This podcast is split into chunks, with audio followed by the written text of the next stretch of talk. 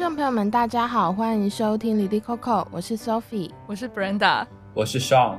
这个节目讨论我们身边 l i l y Coco 的大小事，我们讨论台湾文化，也交流两岸经验。节目每周四中午十二点上线，在苹果 Podcast、Google Podcast、Spotify、小宇宙、喜马拉雅、网易云音乐都可以收听我们的节目。刚刚前面开场发生了一些事情，然后大家的声音都带着笑意这样子。然后反正因为我们今天要聊的这个主题，它相对来说不会像前几期那么的严肃，因为我们最近这一期是在讲女性跟公共空间。嗯，然后在前一集我们刚好有发读书会这样子，那读书会是我们的第一集，如果大家还没有听的话。赶快去听，这是我们几个得意之作啦。我觉得，我觉得是对，因为我们很认真的看了书，真的很认真在讨论这样子。是推荐大家。你自己上课摘要都没有这么认真哦？那是什么？我们那个上课都是可能前一天晚上才那个丢问题给老师。对。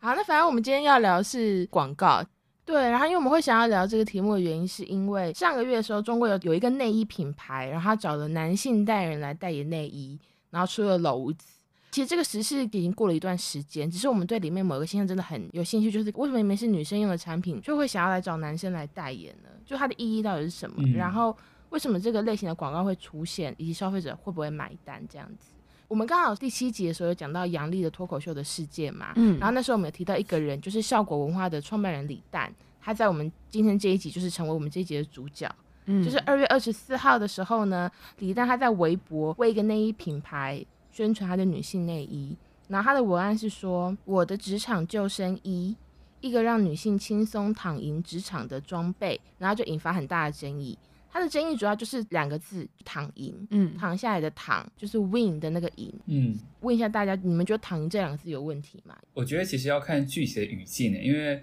我觉得“躺赢”这个词本身是没有问题的，因为我们自己也常说我不想努力了，嗯、就其实透露出我就是很想轻松的获得金钱、名誉或者是地位这种东西，然后这就是躺赢。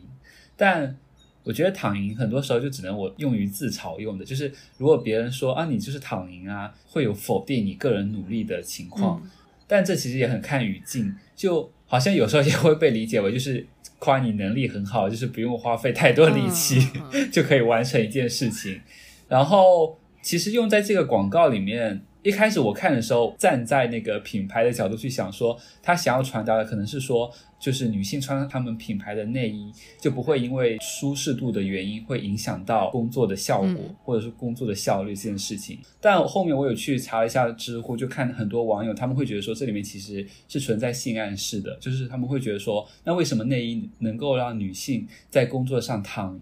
其实。就是他们会觉得说，如果你说是办公用品，是电脑这种还说得过去，但他们会觉得说，内衣和职场的关系就只有说，你通过和领导完成性交易来实现职业上的升迁，就是这种才他们觉得才是躺赢这样子，所以他们会觉得说，一方面，呃，他否定了女性在工作上的努力，一方面又就是充满了性暗示的。嗯，那 Brenda 你自己看到“躺赢”这两个字，因为女性嘛，你觉得你有被冒犯到吗？性暗示这个部分。我我觉得可能是因为在台湾，或者说我个人其实并平常不会用“躺赢”这个词，所以我一开始在理解这个词的时候，我就会以为它真的是约定俗成的一个用法，就躺着也能赢。可能我第一眼看到的时候就不会有压起来的机会，因为我还我看不懂嘛。嗯。然后 第二个就是否定呃努力这件事情，因为有一句话说你必须非常努力才能毫不费力。然后我觉得“躺赢”这个词就有点像是在说他只看到了这个人他努力的。成果，但是却没有看到他努力的过程，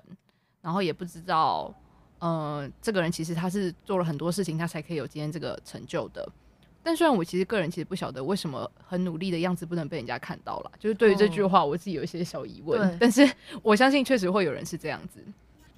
那这就是我们今天要讨论的主题啊，就是为什么明明是女性的产品，却要找男性来代言？然后这个明显不是特例哦，有一个演员叫赵薇，然后他曾经在节目上说，现在大家很常讨论女演员超过四十岁的时候会碰到各种困境。然后赵薇说，她觉得问题不是四十岁，她觉得现在所有的女性演员都有一个很难出头的状况，因为她那天看到广告，所有的化妆品、护肤品全部都是小男生在代言，嗯，然后她就问说，好，那姑娘们都去哪了？所以我们今天其实就是要从这个为什么出发，我们就要讨论说，为什么这些广告会出现。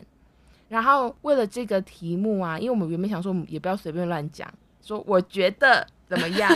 这样会很惨。嗯，因为很多事情都是从我觉得怎么样，然后就会说错话这样。在影射什么吗？我没有，我没有在影射谁啊？哦，你觉得 没有？我觉得为什么会有有有这样子的一个？因为我觉得我们可能，尤其是我们在讨论性别的题目的时候啊。嗯嗯我们自己有一个我们的生理性别，嗯嗯，所以我们很容易会以我们感觉到的那个生活处境做发言啦，嗯嗯，因为听众们可能想要知道一些新知，好，不知道听众有没有想要，如果想要听到我们的经验的话，也可以再跟我们讲，我们再自己做个番外篇这样。好的，所以所以我们自己各自有找了一些小资料，然后不过在聊这些资料之前，想要先问大家，就是你们觉得女性的产品、男性代言这种广告为什么会出现？然后你们自己作为消费者觉得会被吸引吗？我觉得。请男性来代言女性的产品，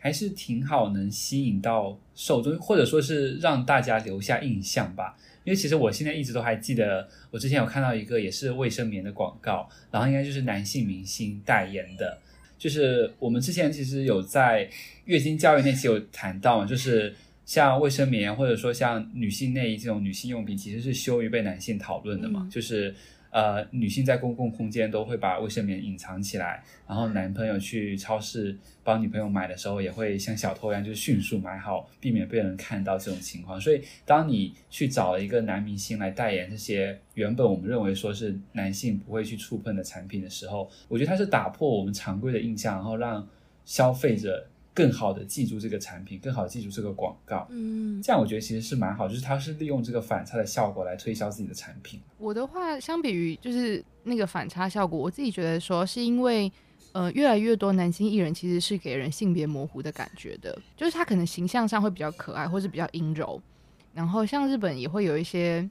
艺人，就是说他们可能在节目上他们的形象就是会比较可爱，或者说。这么可爱一定是男孩子，类似像这样子的，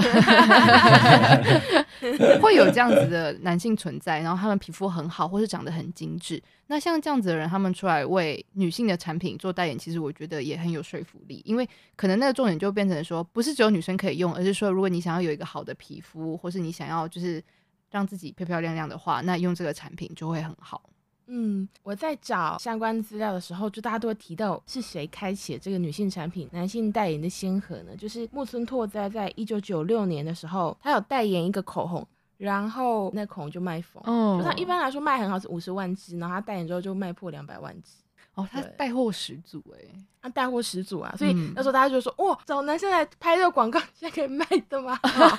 但你可以说是木村拓哉效应，可是就是真的从。那个东西之后，真的就开始慢慢开始有人会找男性的代言人，然后去代言女性产品的广告这样子。而且其实刚才 Sophie 有提到那个赵薇说那句话嘛，就是像护肤品啊、睫毛膏啊、粉底都是由小男生来代言的。其实我觉得，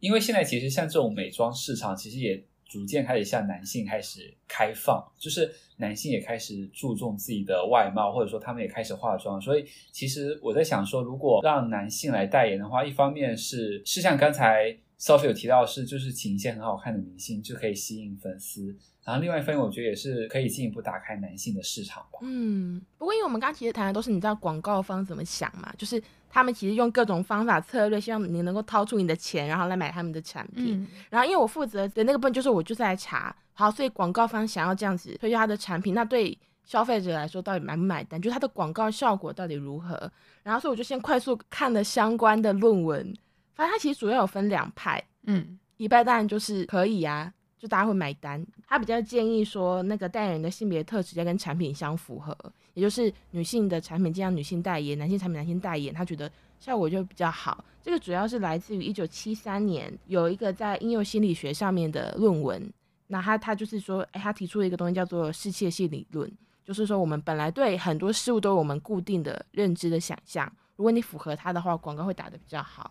不过一九八六年就大概隔十几年之后。在广告期刊的这个期刊上面，又有另外一派的学者，他觉得说，如果你的产品特性跟代言人不一致的时候，你反而可以因为激起消费者的注意，然后进而产生正面的广告效果。嗯，所以我那时候就是找了很久，然后看到这两派的说法之后，我就会觉得说，还是没有解答我的疑惑。也就是说，有点像各说各话，因为他们自己在做研究的时候，他们自己本来就会设定他们的变音嘛。嗯，然后更大的重点是这两篇呢、啊。超级久以前，一边是一九七三年，一边是一九八六年，然后我们现在是二零二一。我想说有没有一些新的，你知道吗？嗯。然后我想说，如果我就是这样子，你知道呈现这个给大家，听众一定会说到底在讲什么东西。后来就被我找到了。嗯，我先前前提要一下，就是因为我看到了有一个印度学者，他在今年三月六号发表了一篇研究，也就是哇一两个礼拜前，两个礼拜前，拿他的那个研究整合了一九七三到二零一九所有跟广告以及代言人性别相关的文献，嗯，然后他把它整合成一篇大的，然后里面是希望能够分析说，哎，广告商到底用哪些策略，然后让广告跟性别特质就是挂钩这样子。然后他就说，哎，发现广告商的确会透过各种明示暗示，然后让产品性别化。有一个暗示就是，呃，视觉的线索，就说你的代言人的性别会表明产品的性别。这个性别是包括有可能是产品使用者的性别，就像我们今天提到的，女性内衣是女性在穿嘛。那、嗯、还有另外一种是，有可能是在这个产品它比较有消费主导性的性别，例如说他就有提到说，汽车广告很多都是男性。的代言人或是男性的模特出来的原因，是因为他们觉得男性比较有可能在家中主导买汽车这件事情。嗯嗯嗯，那这个就是一个性别刻板印象。不过他就提到说，之前的广告都是依归这个刻板印象来做他们的广告推广。对，然后这里我也补充一下，因为我看那篇论文，它其实有讲到就是这种性别在空间上的分工嘛，就他会讲到说，男性其实大部分都是在户外的，就是你拍摄男性的广告很多是户外，他他们的摩托车啊，他们的车啊，然后女性一般都是家庭，就是室内的，就是偏家务用品会比较多，是女性来负责的。对，所以就先给大家定个锚，就是说广告里面的确会有产品的性别特质出现。有这件事情，所以到底代言人的性别对广告效果有什么影响呢？最新的研究是二零二零的七月十四号，在 Frontiers in Psychology 中文是翻心理学前沿的这个期刊里面，它出现了一个论文在谈这个事情。然后非常有趣的是，我后来发现这是台湾的学者哦，可是他是全英文，所以我还是看英文，哈哈很痛苦。反正就是呃，他其实有点集结了，就是台湾的交大的传播所，然后。阳明神经科学研究所以及另外一位在澳洲雪梨 AI 实验室的学者，他们三个人呢，他们就整合了我刚刚讲到的认知心理学、神经科学跟广告研究三个学科，然后他们就分别进行了三个实验，让他们的研究对象看特定的广告素材，然后看这些素材里面的可能说性别刻板印象对你记忆这个广告的深度以及对你购买意愿的影响。他们觉得说，因为广告就是一个说服你去买一个东西的过程，所以它重点应该是它能不能把这个资讯打进你越听人的脑中。嗯，所以他就说，记忆的表现，也就是它里面提到的 memory，应该这个广告能不能成功的主要指标。他说，如果在广告里面出现违反传统性别刻板印象的图像，实际上可以增加观众的记忆点、记忆性，因为就是我们人在记一些东西的时候，你脑袋会编码，不一致的图像可以就是刺激你的脑袋产生深度的编码。他觉得是这样子，嗯，不过他也听到另外一个很有趣的现象，因为他说除了就是你对这个东西的印象之外，他们还有测另外一个指标是你的购买意向。他就问你说你会不会比较想要买这个产品？嗯、发现一个很有趣的现象，就是说，好，如果这个广告啊，他是找那种很有名的人来担任代言人的话，那么这个广告它越符合传统的性别刻板印象，例如说就是什么男生买车，嗯、然后女生买厨房用品，嗯嗯、越符合这个东西的话，其实你反而广告效果会比较好。哦，其实就跟我刚刚讲的前面那个论点是不一样的嘛，就是强化了。可是如果你是找素人，也就是你可能找一些大家不认识的素人的模特儿，在那个广告里面的话，其实反而没有这种影响。哦，那他有进一步解释说为什么会这样子呢？他说他觉得可能跟另外一个心理学的现象，叫做破路效应，就说人类会单纯因为熟悉某一个事物产生好感，所以也就是说，我们如果看到名人的代言人，因为我们对他很熟悉嘛。就会遵循我们脑中的性别刻板印象，说，哎，可能他很性感，所以他如果代言化妆品还蛮有说服力的。因为名人代言的形象会跟产品功能的一致性如果符合的话，他们可以预测比较良好的使用体验，嗯，所以这个效果就会得到增强。相反来说，如果你是素人的话，因为你会对这个人没有那么多的你知道你自己认知寂寞的印象，它的代言人形象对产品效果的认知就不会有这么强。这样，这我觉得让我想起来我的一些购物经验呢。就是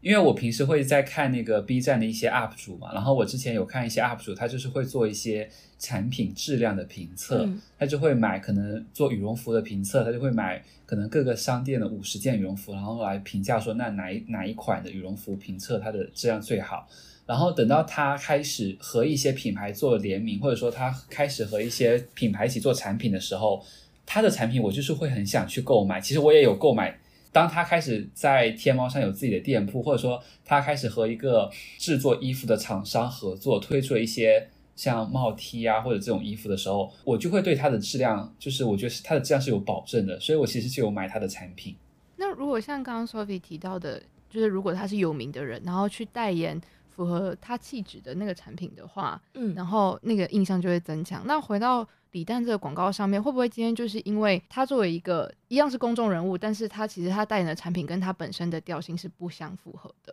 所以大家也才会产生一个认知上的落差，会觉得说，嗯，为什么今天是由你来代言这个产品？我觉得这很有可能，对，以及说就是那个知名度，就像因为刚刚 Sophie 有提到。如果今天是有名的人跟不有名的人来代言那个产品，其实那个印象程度会差很多。对，然后他们广告商也有可能是认为说啊，以男性来代言女性产品，其实可以让使用者加深印象。但是因为今天他是有名的人，然后他本身的气质又跟产品的气质是不符合的，对，所以就是那个各种认知上面就会开始打架，就很冲突。嗯，我觉得，嗯嗯、因为很有趣的是，因为。李诞他有开直播吧，然后说他今天代言这个产品，嗯，然后那个时候他里面有讲到一个词，他就说他今天都代言女性内衣，也没有他带不了的货，嗯，然后他那个时候有点出发点，就是说，因为他其实本来就是一个我们说以语言作为他主要的那职业的亮点嘛，嗯，所以他可能又要强化他这种很有趣的特质，这样，只是刚好在这个事情上提到铁板，嗯，那不过因为我刚刚讲到主要是广告效果，可是也会包含说广告商会想要找。男性来代言，其实我之前有想到一个点，是因为这些消费者是女性，嗯，所以反而会想要找他们有就是有兴趣的或者有共鸣的男明星来代言，哦、有没有这样子的讨论或者说法吗？嗯，我这边看到的研究，它其实主要就是在讲说，像刚刚 Sophie 提到的状况，就是他可能是对于这个男明星他是有兴趣的，然后广告商就是主打这个角度，然后去推广他的产品。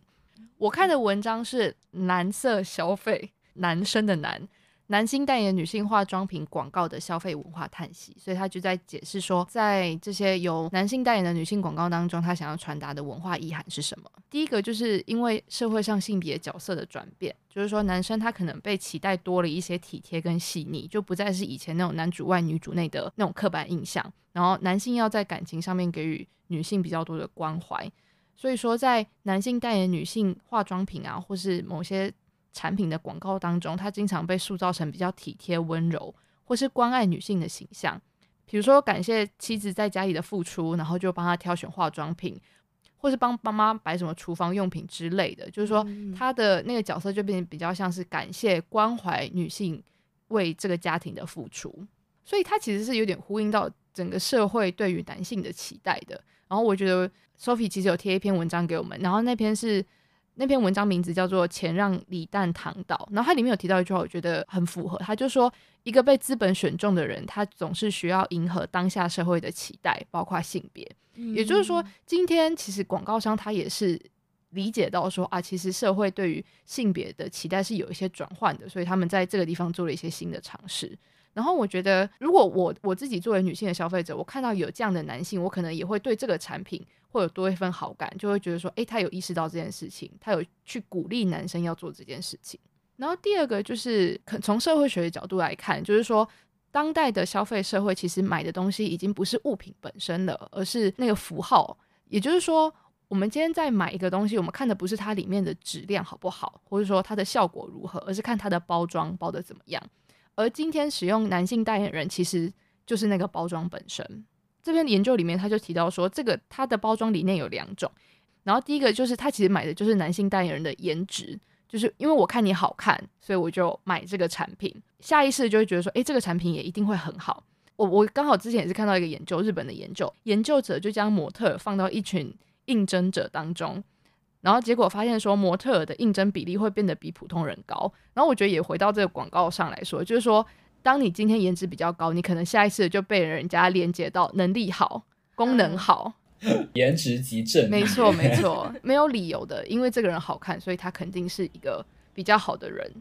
然后另外一个是因为女性的心中会渴望一个完美男人的这个形象，就是说她会希望她的对象是一个完美的男人，所以潜意识里面会告诉她说，这个男生所代言的广告是好的，然后我如果我如果使用这个广告，我就可以获得这个男性的青睐。呃，研究当中有提到，就是韩国的明星元彬，他就有帮他女朋友涂口红，然后就有点暗示在说，呃，我要喜欢上你的话，就是这个口红可以帮助到你哦，这种感觉。哦，但我一直在思考，就是我我觉得应该很少男生会意识到口红颜色的差别吧，所以我才会觉得说，这真的完全就是打女生这个角度，就是说真实的男性可能不是这个样子，但是他会塑造出一个理想男性的情况给女生。就有点像是说，因为过去是有男性凝视这个说法嘛，就是说男生去物化女性，就是说啊，女生就是一个物品。然后这篇研究其实就是反过来，就是说这些广告就是在物化男性。我们就是把男性物化成一个其实是事实上并不是这样子的一个形象，或者说是女生所期待的男性的形象。这样算物化吗？因为比如像刚刚那个广告一样，应该说从那个广告延伸出来，就是。男生可能实际上并不会注意到说，哎，发型哪里有变化，或是口红颜色哪里有差别，嗯、或是质感上面有差别。但是广告会塑造成说，男性会注意到这些点哦。哦，就他其实有点打“女为悦己者容”的这个概念嘛。对，就是说，呃，我想要为某一个。我很欣赏，我也希望他欣赏我的人化妆。嗯、那广告里面就让那一个人，那个理想的那个形象，如果是异性恋框架，那个男性形象出现，嗯、那你就会觉得说，好，那我还真的就要用这排口红。刚才 Brenda 有提到“物化”这个词嘛，哦、我就去查一下“物化”具体就是我们该如何使用它，就是男性在那个情况下是能被称为是被物化的吗？嗯、我查它就是里面有说，物化是资本主义社会的典型产物，是将人的身体商品化。物化女性就是把女性当做商品，使女人成为资社呃资本社会的消费品，就像色情产业、妇女贩卖、选美、代孕这些，就是将女性身体为载体进行贩卖，将女性商品化。但我觉得放在这些广告当中，意思是一样的啊。就像我刚刚提到，他买的不是产品本身，他买的是这个男生的形象，跟那个男生他跟这个产品连接出来的概念。嗯呃，可是我我刚刚突然想到，就是我会觉得有点小冲突的点是什么？因为我个人真的对性别研究可能没有那么深的研究。如果读者今天有任何就是觉得可以一起来 交流，都可以一起来留言。就是因为我那时候在想说，好，如果你把物化弄成刚刚上讲的那个定义的话，其实它是一个中性的东西，就是说把这个东西商品化，这四个东西是中性的。嗯，你说为什么会觉得这个物化这个东西不好呢？是因为它背后有一些别的，就是说你可能剥削女性啊，或者我们说男性凝视，就是你拍女性的广告的时候，你故意强调她的，例如说她的身体，那其实是拍一个男性希望女性有什么样的形象。嗯，其实我想说，把这些男性定义成温柔体贴的样子。这好像不是负面形象吧？应该说，因为现在的社会的氛围是会比较期待男生，我们说他是比较尊重、跟体贴、跟包容的这个形象。所以在这个我们说社会价值观的背景下，你去推我们说温柔体贴的男性。其实算是某一种肯定啊，就那些男性代言一定也会觉得这些东西对他们来说形象有加分，他们才会去接这些代言。嗯，我觉得。不过因为我们现在讲的是另外一个，就是说其实男性气质在目前的呃社会价值观下，不一定要走极度阳刚的路线。对。然后这好像也体现在广告上。是。然后我看的这篇是关于就是男性气概的，就是新的男性气概是什么这篇论文，然后它是零四年发表在《传播与管理研究》的，是。徐正杰老师的女性商品、男性代言电视广告中的新男性形象与再现遗憾。然后我觉得这篇呃文章一开始很有趣的是，它有就是对呃历来的关于男性气概的论文进行了一个整理，然后有总结了几个传统的男性气概。我觉得这很有意思，因为我们其实很多时候在都在谈到底什么是传统的男性气质，然后我们其实很难全面的去。列述完，然后我觉得这篇文章有列述，我觉得可以就是说给大家听一下。然后像第一点是，除了表达愤怒、欲望的情绪外，不能在旁人面前哭泣或暴露恐惧、脆弱等情绪。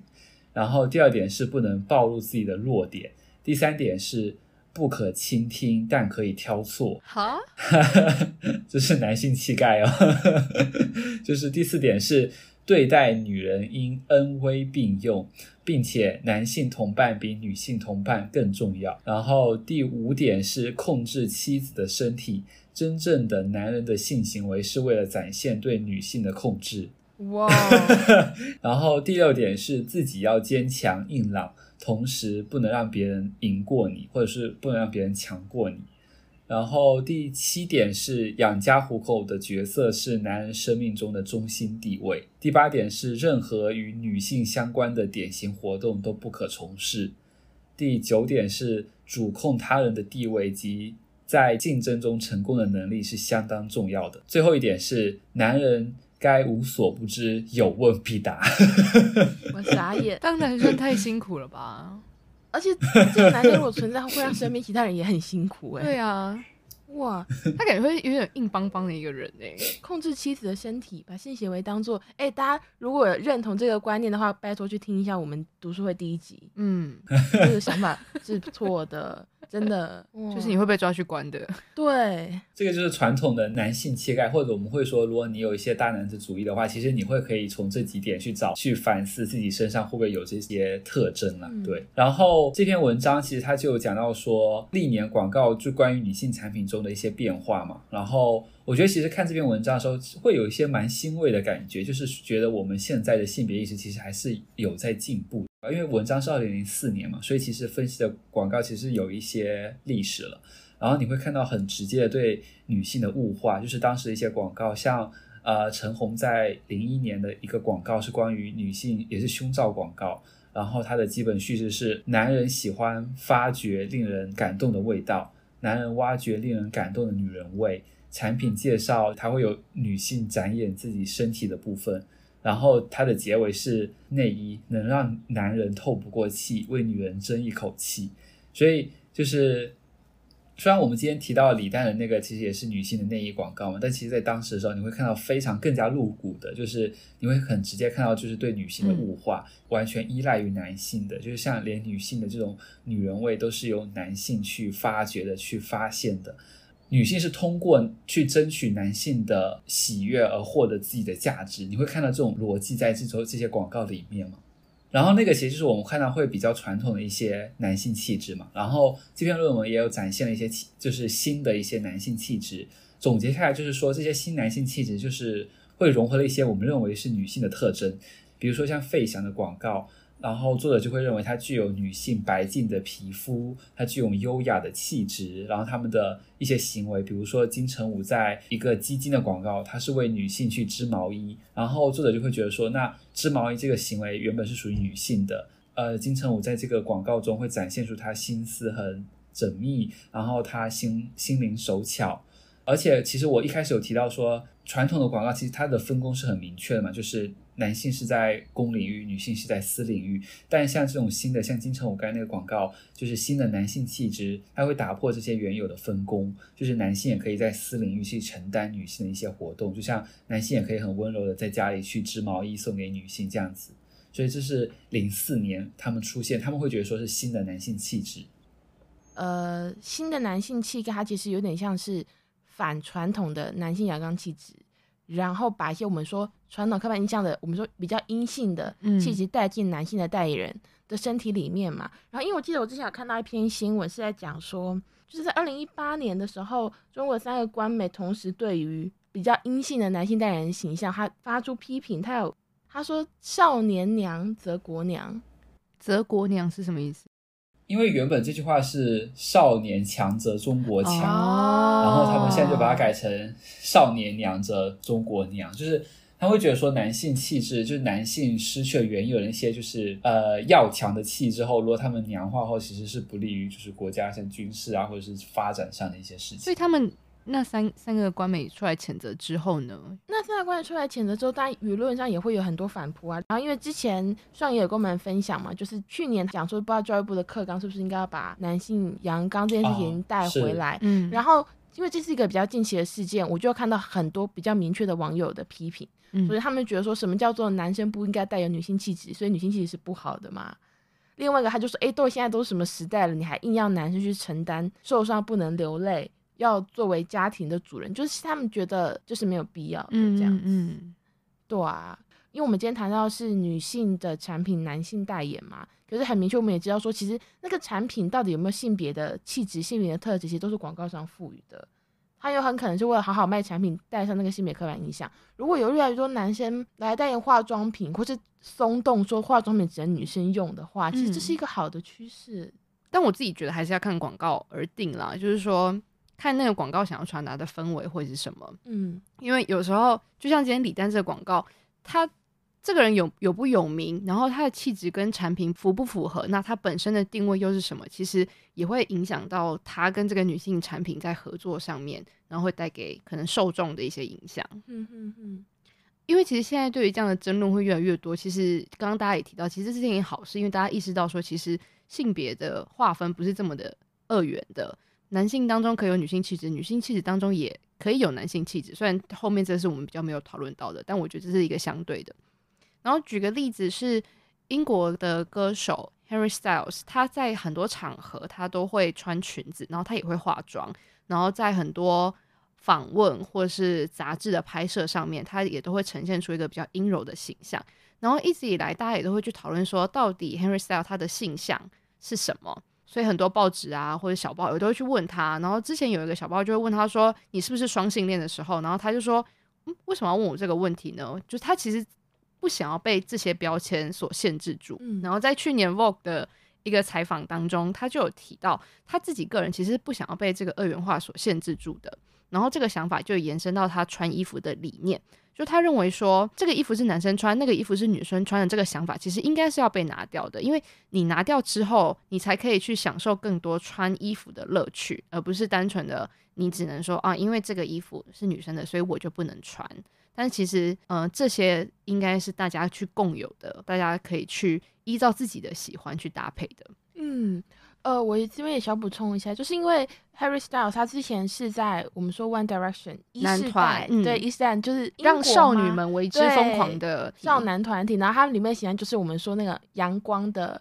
然后对，所以他以前的定位其实比较像是邻家阳光大男孩，对，邻家阳光大男孩。然后因为他们后来就是单飞不解散嘛，就他们各自出那个单飞的专辑之后。嗯然后我就慢慢看到 Harry Styles，他开始慢慢走出他自己的路了，他自己的风格。嗯、然后我自己就觉得蛮好的，嗯、因为尤其是他原本那个形象，到现在的这个翻转，其实可以让更多人知道，就是性别二元这个东西其实是可以被打破的。对。然后所以我也会觉得说，能不能未来的广告会是这样子，就是说，其实不是说女生产品男性代言，而是说大家都可以去找出属于自己的那个性别气质，然后去发展出新的一个论述。你意思就是找出一个新的切入点嘛？对，就是不要再把。性别这些东西当成你的一个标的，就他等于就翻转，他就打破这个框架。嗯，因为举例来说，就是我刚刚提到，他去年就是二零二零年十二月的时候，他帮 Vogue 拍了一系列的照片，然后那一系列的照片，就是它里面有穿裙子，也有穿裤子，就是就是各式各样的大穿搭都有。嗯，然后在看的时候，其实你不会觉得说啊，为什么他是男生他要穿裙子，而是会觉得说他这样穿很好看。呃，我有看那一些照片，我也觉得很好看。我觉得他拍的非常好看，然后也会觉得说，嗯、哦，如果就是。自己在看的时候会觉得说，哦，也很想跟他一样，就是穿的很好看，然后或是说在穿搭上面就是玩的很开心。对，所以我才会觉得说，今天他对于自己的气质，他其实是有自信的时候，其实他在做这些代言或者他在穿这些衣服的时候，其实也都是会吸引人的。嗯，我觉得这很好，就是开出一个新的路嘛。因为我们其实刚刚稍微提到，我们今天的主题是女性产品、男性代言，可是你知道，翻转性别不一定代表你是翻转性别的刻板印象。对，所以我觉得像。不是他刚刚讲的这个例子，因为我自己也很关注 Harry Styles 他自己就他单飞之后的作品，嗯嗯嗯，我觉得很棒，这样歌也非常好听。对，我觉得歌也非常好听。然后推荐大家去看呃二零二零年的 Vogue 的那一期访谈，我觉得他也是讲的非常的好。嗯嗯哦，分享给大家。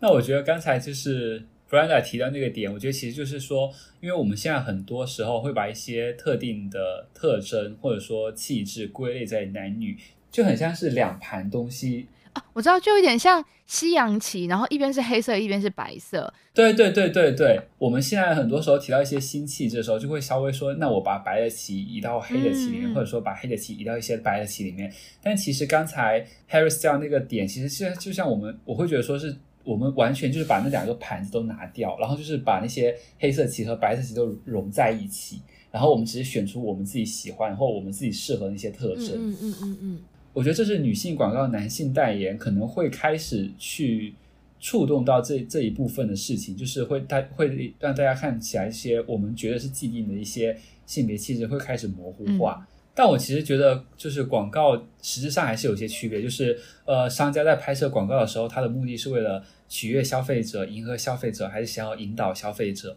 当商家只是想要取悦消费者的时候，消费者的属性就决定了这个广告的基调。就是因为我们现在的发展是整体上，大家会看到性别的多元化，或者说性别气质的多元化，所以你会看到很多这种比较偏正确的广告。但是，呃，我在想说，如果他们的市场不是这群人，或者说现在我们主流的发展不是这个方向的话，其实广告它也就不会出现这种基调，或者说就不会这样来讨好消费者。嗯、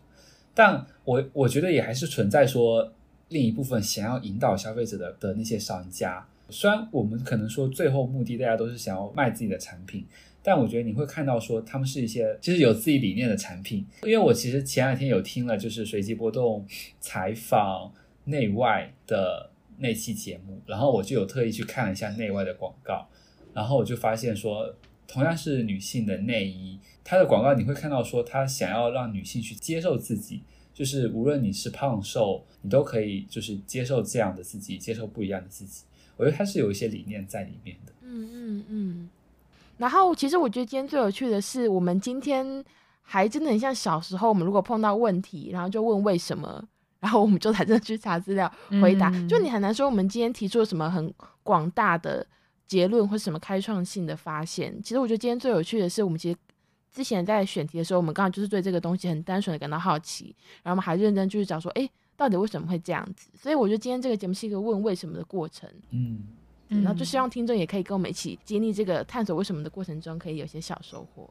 我自己也会觉得说，嗯，因为我们今天从这个争议出发，然后去寻找它背后可能会有的原因。因为我自己来说，其实我个人是不喜欢争议的，或者说网络上面的吵架，我通常是不摄入的，因为我会觉得说。不知道有什么好吵的，但是在做这一期的时候，其实也会意识到说，其实这些吵架背后，或者这些争议背后，其实都是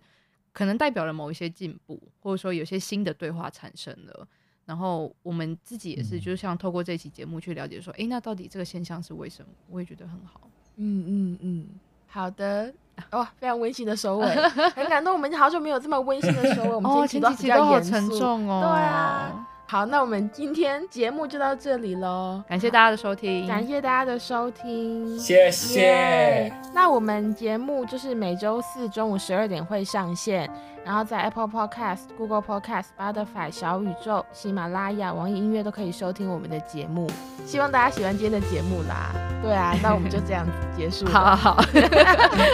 大家再见，拜拜，拜拜，拜拜。众朋友们，大家好，欢迎。呃啊，什么东西？什么东西掉了？他突然耳机掉下来，吓了我一跳。对不起大家，我也吓到。听众朋友们也吓到了吧？我刚刚好真实，好有趣哦！就是我们花，我们开头都会出一点事的。什么 水逆吗？太早了，不能现在太早了，才刚开始就说水逆。